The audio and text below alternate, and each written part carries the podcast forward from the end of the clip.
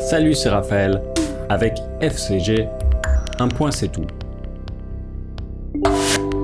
Et aujourd'hui, on parle de l'auberge espagnole. Il y a des comédies qui se voient une fois, nous amusent, puis disparaissent.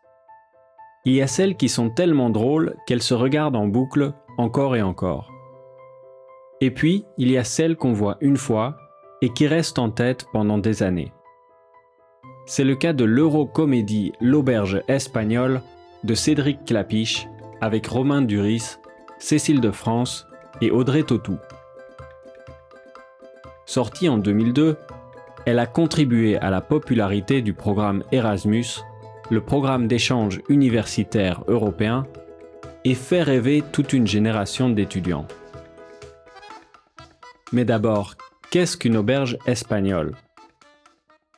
Selon la définition du Larousse et du Robert, c'est un lieu où l'on ne trouve que ce qu'on y a apporté. En d'autres mots, c'est une expression pour parler d'un lieu où chaque invité apporte ce dont il a besoin. Une sorte de potluck en fait.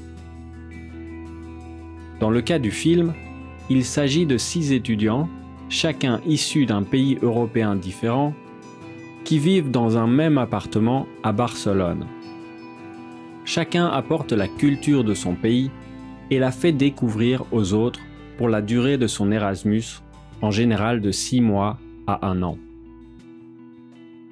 il y a le personnage principal, un Français, Xavier, puis l'Anglaise Wendy, l'Italien Alessandro, l'Espagnol Soledad, le Danois Lars et l'Allemand Tobias.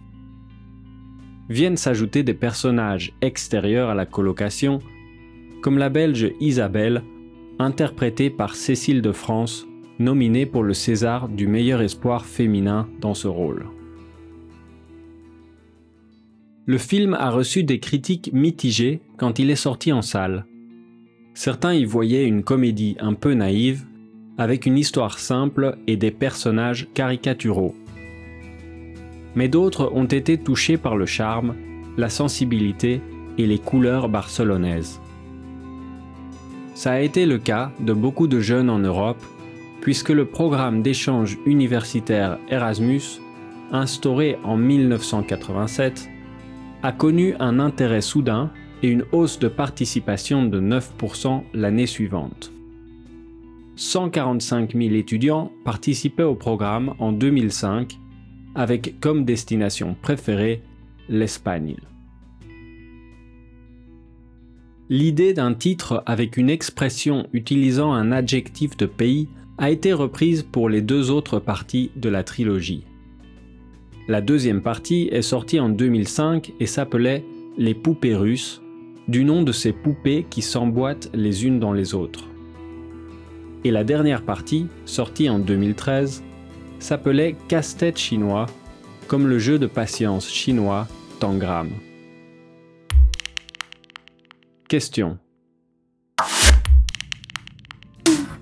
Est-ce que vous avez eu la chance d'étudier à l'étranger? Si c'était à faire ou à refaire, quel pays choisiriez-vous? Quels sont les avantages et les inconvénients des études à l'étranger?